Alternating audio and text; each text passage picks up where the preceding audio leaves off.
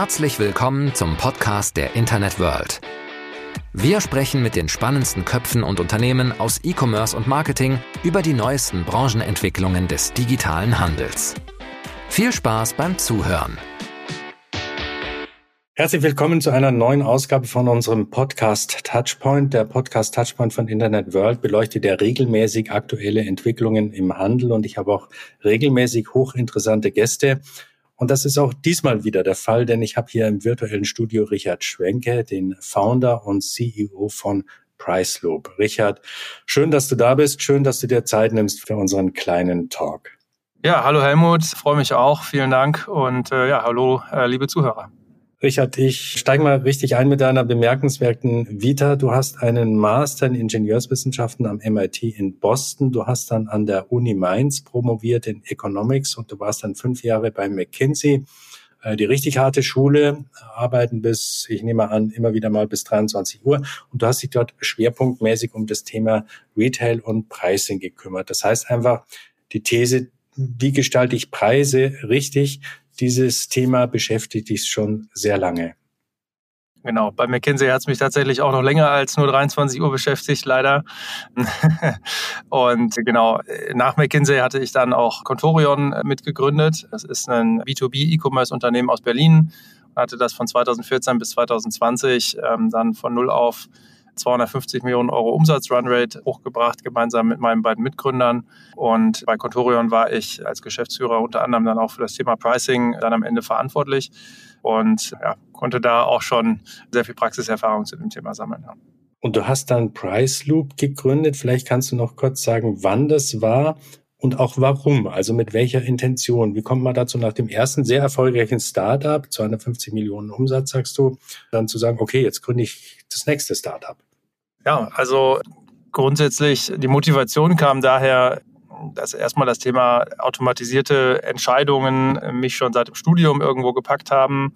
Also will da nicht zu tief einsteigen, aber hatte auch schon äh, während meines Studiums Arbeiten geschrieben, damals im Bereich Produktionsautomatisierung, wo man da automatisierte, schlaue Entscheidungen treffen musste. Und bei Contorion hatte ich das Thema weiter verfolgt, hatte da relativ früh im Jahr 2016 schon ein Data Science Team aufgebaut, also quasi Data Science ist die Fachrichtung, die dann solche Modelle dann in die Tat umsetzt. Und hatte dann mit diesem Data Science Team gemeinsam am Thema Pricing ähm, auch viel gearbeitet bei Contorion und da auch ja, sehr erfolgreich neue Pricing-Modelle getestet, dann auch äh, dann wirklich AB getestet und nachgewiesen, dass sie einen enormen Impact bringen. Und ja, das fand ich extrem spannend zu sehen, ja, wie man in der Granularität, in diesen Algorithmen sich äh, äh ja, äh, Sachen umsetzt und dann auch am Ende des Tages in einem AB-Test sieht, wie die sich dann niederschlagen im, äh, im Gesamtergebnis.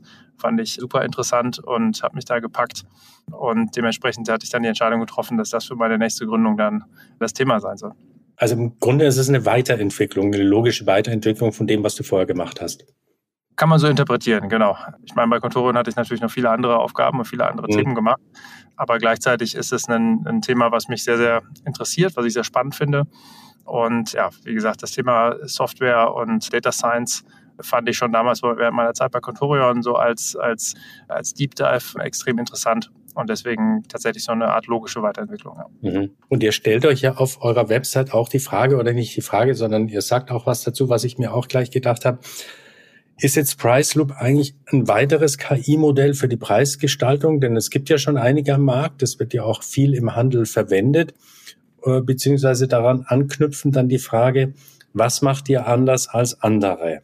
Ja, grundsätzlich bei Price Loop haben wir die Philosophie, dass die Plattform sehr flexibel sein sollte. Das war eine der äh, großen Learnings von mir bei Contorion damals, dass sich im Pricing die Anforderungen schnell ändern. Ja, das heißt, ja, zum Beispiel der Vertriebsleiter kommt zum Pricing Manager und hat den Wunsch, dass bestimmte Produkte nicht stärker, rabattiert werden als einen bestimmten Prozentsatz. Das ist ein sehr einfaches Beispiel. Oder dass bestimmte Produkte in einem bestimmten Zeitraum nicht stärker rabattiert werden. Ja, und da lassen sich dann beliebig komplexe Beispiele daraus spinnen. Und es gibt sehr viele verschiedene Leute in so einer Organisation, die dann Anforderungen haben an das Pricing. Und am Ende führt das dazu, dass man neben einer KI, die natürlich irgendwo immer wichtig ist, auch noch ein sehr komplexes Set an Regeln hat, die dann oft auch nochmal gegenüber gegeneinander priorisiert werden müssen. Ja, also mhm. wenn die Regeln, vielleicht lassen sie nicht immer alle Regeln umsetzen, weil sie auch gegebenenfalls widersprüchlich sind. Wenn der Marketingleiter das eine sagt und der Vertriebsleiter sagt das andere, dann muss man auch irgendwo priorisieren, was passiert, wenn jetzt ähm, die Regeln nicht gleichzeitig gehen. So, das wird sehr schnell sehr spezifisch und gleichzeitig ändert sich das auch relativ dynamisch. Und deswegen bauen wir bei PriceLoop eine No-Code-Plattform, mit der der Pricing Manager diese Regeln und auch diese Priorisierung flexibel selber definieren kann und auch die Interaktion, wie und was das AI-Modell dann tatsächlich am Ende machen darf, da äh, selber in der Hand hält. Das heißt, der große Unterschied zu bestehenden Lösungen im, im AI-Bereich liegt eigentlich darin, dass der Pricing Manager wirklich im, ja, äh, im Pilotensitz bleibt und komplett definiert, was die Lösung macht, was sie nicht macht und auch den Freiraum der KI ähm, sehr, sehr feingranular eben definieren kann. Und der Pricing Manager muss kein Data Scientist sein. Also das ist am Dashboard so definiert und umgesetzt, dass es als, äh, wie soll ich sagen, was IT-Laie dann im, im Pilotensitz fungieren kann. Genau, also der Pricing Manager muss jetzt grundsätzlich kein Data Scientist sein. Unsere Modelle kommen entsprechend ähm, als, als Blöcke in dieser Plattform. Das heißt, äh, die, die kann man so wie sie sind direkt nutzen und man, man braucht da jetzt nicht extrem tief irgendwo einsteigen. Was wir außerdem auch noch jetzt relativ neu am Markt haben, ist eine Lösung speziell für Amazon Seller. Ja, die werden wir auch im mhm. nächsten Schritt dann auch für Shopify anbieten. Und da haben wir ja unsere KI eben angepasst, speziell auf den Bereich Amazon und haben da eine Lösung, die also sehr schnell nutzbar ist, ja, wo dadurch, dass Amazon eben komplett alles anbietet, was Integration angeht und das sehr, sehr einfach integriert werden kann, dann aus Kundensicht, ist es uns möglich, da eben was anzubieten, wo man auf mehr oder weniger auf Knopfdruck dann eine Lösung hat, die dann KI-basiert für den Amazon-Shop dann die Preise optimiert. Die Frage, die Händler vermutlich ja immer interessiert, ist, was bringt mir das? Also was kann ich da tatsächlich mehr an Umsatz machen, wenn ich so eine KI-gesteuerte dynamische Preisgestaltung einbaue? Kannst du da was nennen und vielleicht auch gleichzeitig gibt es bestimmte Branchen, für die sich sowas mehr eignet als für andere? Also zur Frage des Uplifts, so, so, mhm. so nennt man das häufig dann auf Englisch, hängt natürlich immer sehr stark davon ab, wo man herkommt im Pricing, wie gut das vorher schon optimiert war. Von daher gibt es da jetzt schwierig, ist ein bisschen schwierig, da eine pauschale Antwort zu geben. Wir haben schon äh, nachgewiesen in AB-Tests Uplifts von Größenordnung 15 Prozent und mehr. Mhm. Und irgendwo so in der, in der Größenordnung ja, 5 bis 15 Prozent liegt man da häufig. Hängt da tatsächlich auch sehr stark davon ab, wie groß das Geschäft ist, wie stark das schon alles durchoptimiert ist und hängt auch am Ende des Tages auch sehr stark von den Kategorien ab. Also ob jetzt da eine hohe Preiselastizität dann vorhanden ist oder nicht und wie weit die aktuellen Preise vom Optimum am Ende des Tages entfernt sind. Aber das mal so als ganz grobe Richtlinie. Bestimmte Branchen, die stark davon mhm. profitieren. Also im, im E-Commerce-Pricing oder auch im, im äh, Multi-Channel, Omni-Channel-Pricing unterscheidet man als ganz wichtiges Kriterium zwischen dem Thema so Handelsprodukte, die im Wettbewerb stehen, sprich Produkte, die ich bei einem Hersteller kaufe und die dann ja. verschiedene Händler wieder verkaufen und wo der Kunde dann auch relativ leicht sich eine Preistransparenz schaffen kann, was exakt dieses gleiche Produkt bei einem anderen Händler kostet. Auf der einen Seite und auf der anderen Seite Produkte, die Eigenmarken sind, also sprich, die oder die in irgendeiner anderen Weise exklusiv sind. Exklusivprodukte, wo der Händler, ja, äh, wo kein anderer Händler das gleiche Produkt in der Form hat. Und das ist so die auf der allergrobsten Ebene war die Unterscheidung, was Pricing angeht. Und grundsätzlich die KI bringt tatsächlich in beiden Bereichen relativ viel. Ich würde sogar sagen, dass sie noch mehr bringt im Bereich Private Label Eigenmarken. Das ist auch das Thema, was wir gerade bei Amazon ganz stark angehen. Ja, also da gibt es ja unglaublich viele Eigenmarkenhändler auf Amazon. Und ja, da bringt die Lösung tatsächlich wirklich, also regelmäßig mehr als 15 Prozent sogar tatsächlich. Mhm. Und in einem anderen Bereich, im Wettbewerb stehende Produkte, nenne ich es jetzt mal, kommt es wirklich sehr stark darauf an, wie gut ist es schon vorher optimiert. Hat man da schon zum Beispiel eine gute regelbasierte Logik, um auch Wettbewerbspreise dann mit einfließen zu lassen und wird denen auch entsprechend schon gefolgt. Wenn das schon alles richtig gut durchoptimiert ist, dann gibt es in der Regel dann durch eine KI dann immer noch mal ein Uplift-Potenzial. Aber das ist dann oft nicht ganz so groß wie beim Thema Eigenmarkt. Mhm. Und ich nehme an, dass die KI auch durchaus für kleinere Händler gedacht ist, denn du hast ja gesagt, ihr habt auch bastelt gerade oder arbeitet gerade an einer Lösung für Shopify, auch für Shopify-Händler. Das heißt, es ist jetzt nicht was, was für die großen Mittelständler unbedingt nur der Fall ist, sondern auch durchaus für kleinere. Genau. Wir fokussieren tatsächlich gerade eben auf Amazon und also mit unserer Integration und im nächsten Schritt dann auch Shopify. Und dadurch verringern wir diesen Integrationsaufwand enorm. Ne? Weil wenn wir unsere Integration machen oder wenn wir eine Pricing-Software für einen klassischen E-Commerce-Händler, der, äh, sagen wir jetzt mal, nicht auf so einer Plattform primär ist, sondern einen eigenen Shop hat, äh, machen, dann reden wir in der Regel über Datenintegrationsaufwand. Das sind dann auch mehrere Manntage oder können auch Mannwochen oder Brauwochen sein. Und entsprechend kostet das natürlich auch irgendwo Aufwand und das muss irgendwie abgerechnet werden. Und bei den kleineren Händlern, wenn, wenn wir da jetzt nur über Amazon oder Shopify reden, geht so eine Integration auf Knopfdruck. Und das hat natürlich einen enormen Vorteil. Mhm. Die Integration geht auf Knopfdruck, sagt trotzdem noch mal was zum Aufwand, denn es gibt ja regelmäßig so Umfragen und Studien äh, zum Thema künstliche Intelligenz im Handel oder in Unternehmen, die belegen, dass sozusagen der Aufwand gescheut wird. Also zum einen weiß man nicht genau, wo soll ich eigentlich anfangen, aber wenn man jetzt dann so was definiert hätte, wie zum Beispiel Preisgestaltung wäre interessant für, für mein Unternehmen, da möchte ich anfangen, dann ist die nächste Hürde, dass man so ein bisschen Bedenken hat von dem Aufwand, der damit verbunden ist. Man weiß oft nicht genau, was soll ich im Haus machen, was soll ich auslagern, ähm, muss ich jetzt am Markt irgendwie Spezialisten suchen, die ich nur schwierig kriege, weil ich im Zweifel irgendwo in der Provinz sitze etc erzähl mal kurz was von dem Aufwand. Also wenn ich mich entschlossen habe, so, so das, dieses Tool könnte für mich interessant sein äh, und ich bin kleiner, mit welchem Aufwand muss ich dann tatsächlich rechnen? Also auch finanziell, zeitlich und finanziell. Ja. Der Aufwand hängt grundsätzlich auch erstmal davon ab, in welchem Zustand die Daten sind in der mhm. Firma.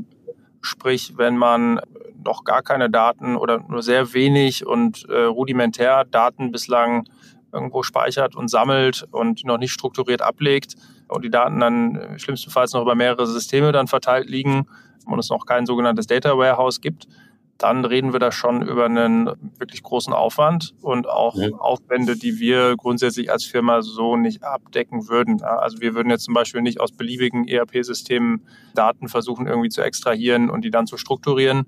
Da müssten dann nochmal andere Spezialisten dann irgendwo erstmal nochmal die, die Grundarbeit machen und die Daten dann erstmal in ein gewisses ja, strukturiertes Format bringen.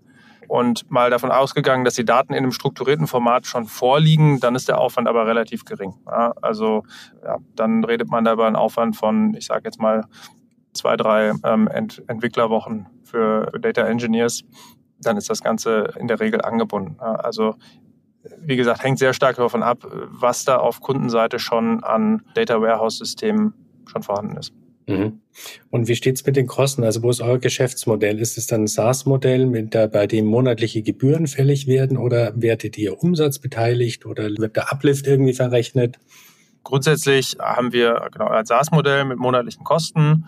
Wir streben dabei an, dass unser Mehrwert roundabout zehnmal höher ist als unsere Kosten, sodass es also wirklich für den Kunden jetzt auch keine, nicht, nicht irgendwie dann einen Monat ist es äh, so, dass der Kunde das Gefühl hat, dass, dass er mehr in uns zahlt, als er eigentlich rausbekommt. Nächsten Monat ist es wieder mhm. umgekehrt, sondern wir wollen wirklich, dass es ein ganz klares, ganz klares Ding ist. Insofern macht es sich aber natürlich irgendwo auch am Umsatz fest. Den Uplift in Anführungszeichen oder den Erfolg messen wir dann natürlich auch daraus, wie viel bringt dann der AB-Test und wie viel Umsatz läuft über den, äh, über den Account. Aber unsere äh, Bezahlung bemisst sich tatsächlich im Wesentlichen nach dem Umsatz und wird auch einmal besprochen. Also es, wir vermeiden eigentlich, dass wir jetzt jeden Monat dann wieder eine andere Rechnung schicken müssen, weil der Umsatz wieder etwas anders war, sondern wir besprechen jetzt einmal eine grobe Umsatzgrößenordnung und dann äh, machen wir auf der Basis, definieren wir dann eine, ähm, eine monatliche Gebühr. Mhm.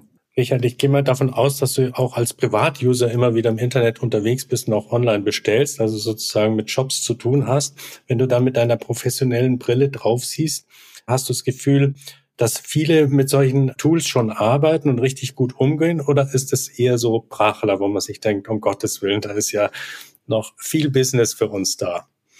Ja, also tatsächlich ist es so, dass was man ganz viel schon sieht, ist, dass im, im Bereich wettbewerbsintensive Produkte, also sprich jetzt eine Sony PlayStation zu verkaufen beispielsweise, da läuft halt schon unglaublich viel über sogenannte Repricing-Tools. Das heißt, da werden automatisiert die Preise gesetzt, oft dann abhängig vom Wettbewerb. Und diese Repricing-Tools Die gucken alle x Minuten, also oft tatsächlich wirklich im Minutentakt, wo die Wettbewerbspreise gerade stehen und berechnen auf der Basis dann logikbasiert dann den eigenen Preis. Und äh, da wird dann entsprechend sehr schnell reagiert, wenn der Wettbewerbspreis runtergeht, zum Beispiel auf Idealo, Google Shopping und ähnlichen Plattformen, dann äh, kann da so ein Repricer oft sogar sehr, sehr schnell reagieren. Und das ist dann so ein bisschen wie an der Börse, kann man sich eigentlich was vorstellen. Also das mhm. gibt es schon, gibt es auch schon länger. Was ich noch relativ wenig sehe tatsächlich, insbesondere auch praktischerweise auf Amazon gibt es ja diese Transparenz, äh, auch wie die Preise sich über der Zeit verhalten haben. Da gibt es ja auch Tools, äh, zum Beispiel Keepa, K-E-E-P-A, ähm, als Browser-Plugin. Dann sieht man da auf der Produktdetailseite bei Amazon die Preisentwicklung der jeweiligen Produkte. Und was da einem schon ins Auge springt, ist, dass gerade bei den Eigenmarkenprodukten die Preise sehr oft wirklich einfach konstant sind. Ja, oder die Preise werden einmal im Jahr angepasst, wenn der Hersteller eine Preiserhöhung schickt, beispielsweise. Das, das ist auch das, was uns Kunden oft sagen, dass sie das bislang so gemacht haben. Und gerade in solchen Bereichen, wo also Preise einfach mal konstant gelassen werden und man sich dann nur um die Preise kümmert, wenn quasi an der Kostenseite sich irgendwas tut. In den Bereichen ist oft noch ganz, ganz viel Potenzial, wirklich datengetrieben zu lernen. Was ist der Preispunkt, der wirklich am meisten bringt, ja, was auch immer die Zielfunktion ist und dann wirklich auf den Preispunkt zu gehen.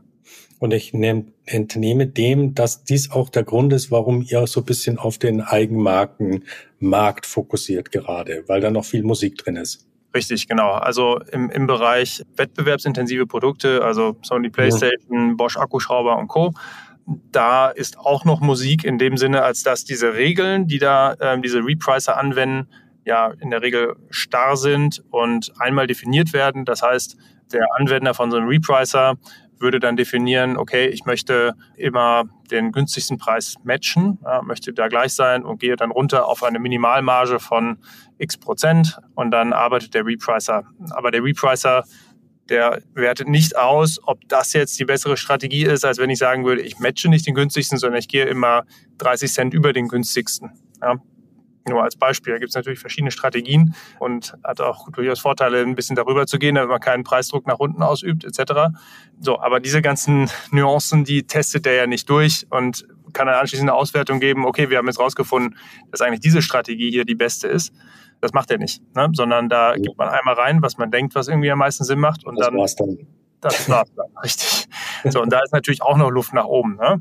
Grundsätzlich würde ich aber sagen, also hängt natürlich vom eigenen Geschäftsmodell ab, wenn man jetzt nur solche Produkte hat, dann ist da natürlich dann die, der, der Hauptteil der Musik drin für einen selbst. Aber vom prozentuellen Uplift her ist da etwas weniger drin, als wenn wir jetzt über Eigenmarken sprechen, wo Preise einfach noch gar nicht irgendwo getestet wurden, noch gar nicht irgendwo angepasst wurden und äh, schon über lange Zeit konstant sind und man noch nie mal getestet hat, was passiert, wenn man mal ein bisschen hochgeht und das wirklich datengetrieben nachgehalten hat oder mal ein bisschen runtergeht.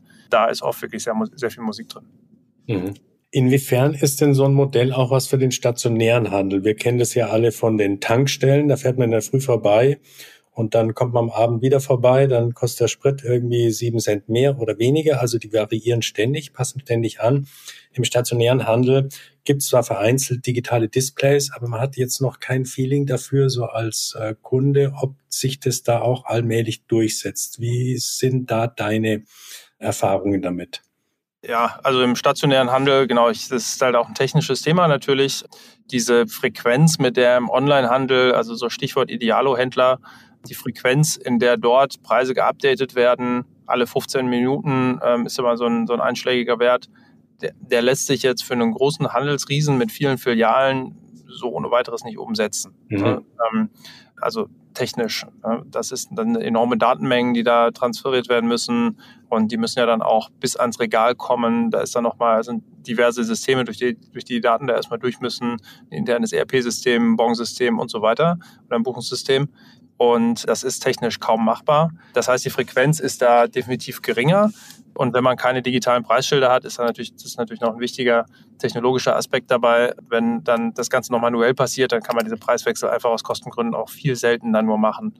Nichtsdestotrotz kann man auch hier datengetrieben arbeiten und auch KI-basiert arbeiten. Nur die Preiswechselfrequenz ist entsprechend deutlich geringer und ein Stück weit ist dadurch natürlich auch das Potenzial, was so eine KI generieren kann, geringer. Ja, aber Trotzdem ist KI auch im Bereich stationären Handel schon etwas, was sich die großen Unternehmen in dem Bereich irgendwo angucken. Und dadurch, dass da immer noch ein sehr relevanter Anteil des Umsatzes auch drüber läuft, ja, ist da auch schon auch noch ein Potenzial, was dabei gehoben werden kann. Und die Lösung muss natürlich auch konfliktfrei sein, sozusagen nicht, dass jemand dann was in den Einkaufskorb legt und sagt, nee, also wie ich es da äh, in den Korb gelegt habe, war es irgendwie noch günstiger. Jetzt stehe ich an der Kasse, kostet es irgendwie ein paar Cent mehr. Genau, ja, also das ist, äh, ich glaube, das, das lösen dann äh, tatsächlich diese, äh, diese Einkaufs- oder diese Preisschildsysteme. Bin da jetzt auch nicht im allerletzten Detail drin, wie das funktioniert, mhm. aber äh, genau, das sind natürlich dann die ganzen Herausforderungen, die damit kommen, wenn man wirklich häufige Preiswechsel hat. Ja. ja. Jetzt haben wir viel über Preisgestaltung und KI-Unterstützung in dem Zusammenhang gesprochen. Jetzt ist ja, gibt's ja im Handel zahlreiche Anwendungsmöglichkeiten von künstlicher Intelligenz, also im Bereich der Disposition, des Forecasting, im Bereich Marketing zahlreiche, im Bereich der Chats, Chat-GPT ist gerade in aller Munde, wird viel diskutiert. Gibt es Bereiche, wo du sagst, aufgrund deiner Erfahrung, da ist sehr viel Potenzial drin, da rechnest du damit, dass künstliche Intelligenz demnächst stark einziehen wird? Also grundsätzlich ein Bereich, den aus meiner Contorion-Zeit noch sehr, sehr spannend fand, ist das Thema Advertising, insbesondere auch im Online-Marketing. Mhm. Da, also das war auch neben dem Pricing ein weiteres Thema, was extrem spannend war. Da hat auch unser Team selber Dinge entwickelt, die dann Hand in Hand mit bestehenden Advertising-Tools dann auch ähm, gearbeitet haben. Ja, also im Bereich Advertising gibt es schon auch viele Tools am Markt und ja, grundsätzlich haben viele von diesen Tools auch schon irgendwo eine KI mit an Bord. Aber durch eben wirklich ganz spezifisch ein eigenes Data Science Team, was da dann nochmal ins Detail gegangen ist und da nochmal mehr rausgeholt hat, hat es eben nochmal einen enormen Uplift gebracht. Also das ist ein Thema, wo es aus meiner Sicht, also im Online-Marketing ist für mich ein Thema, wo es neben den bestehenden Tools in vielen Fällen schon auch Sinn macht, als Unternehmen, zumindest wenn man eine gewisse Größenordnung hat, auch ein eigenes Data Science Team zu haben, was sich damit beschäftigt.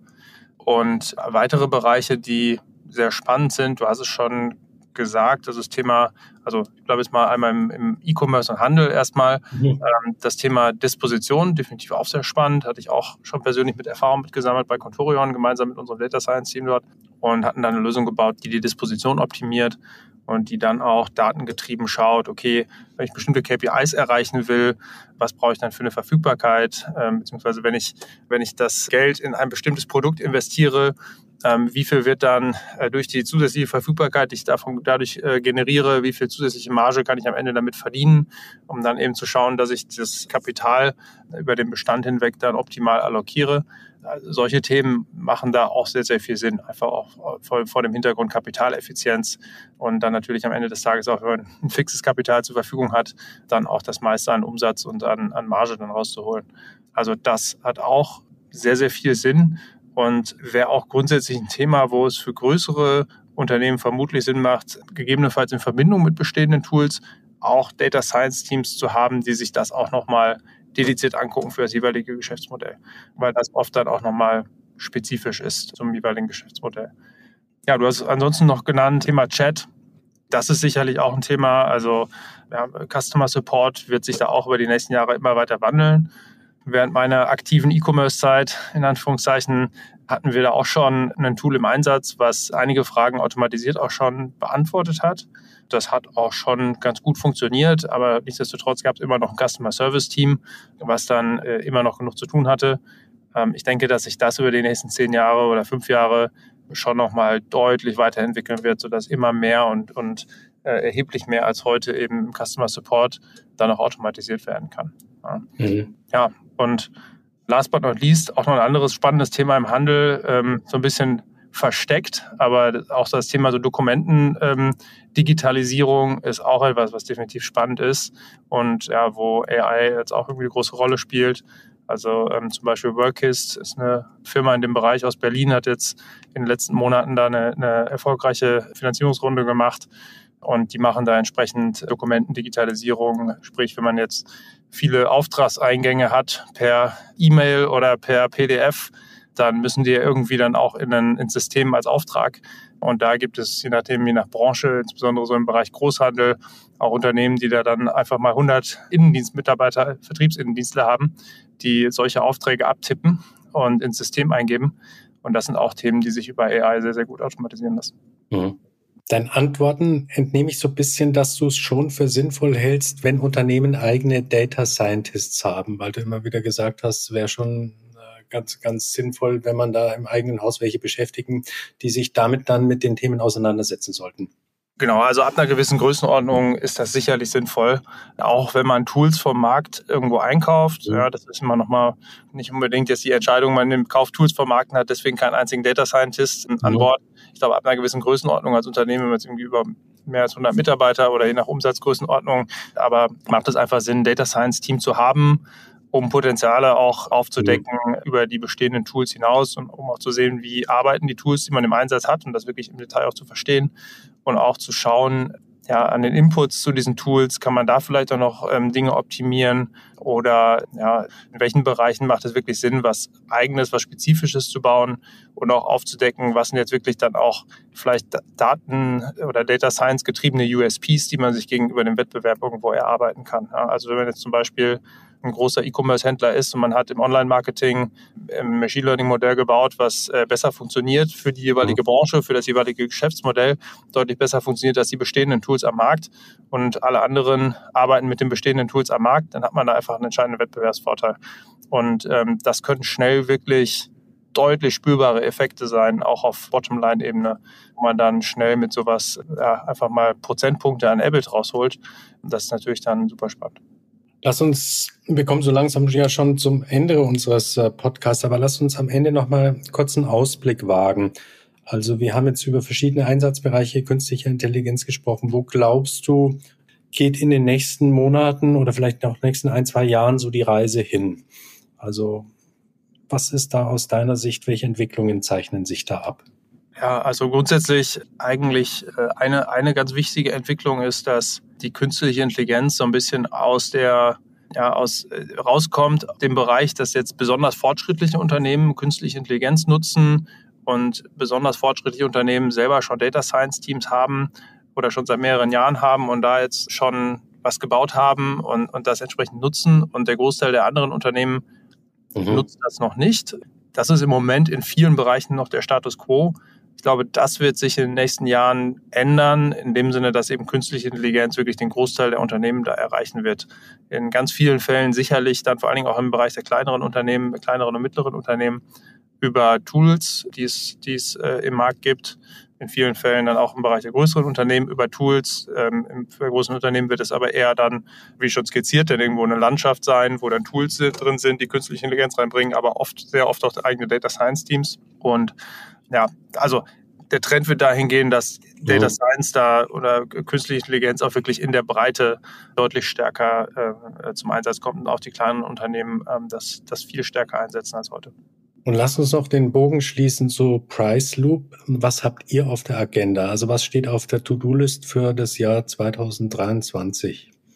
Ja, also für das Jahr 2023 haben wir uns vorgenommen, dass wir ja, also neben unserer Amazon-Integration, die wir jetzt gerade recht erfolgreich auf den Markt gebracht haben, eben auch eine Shopify-Integration anbieten wollen. Und ansonsten natürlich auch, dass wir unseren Algorithmus nochmal stärker machen wollen. Äh, will ich nicht allzu tief ins Detail abdriften, aber da haben wir auch sehr wertvolles Kundenfeedback, haben natürlich auch selber jetzt noch weitere Punkte, weitere Verbesserungspotenziale, die wir uns da auffallen und da wollen wir uns einfach immer weiter verbessern und ähm, weiterhin den besten Algorithmus da hoffen, aus unserer Sicht den besten Algorithmus auch anbieten zu können.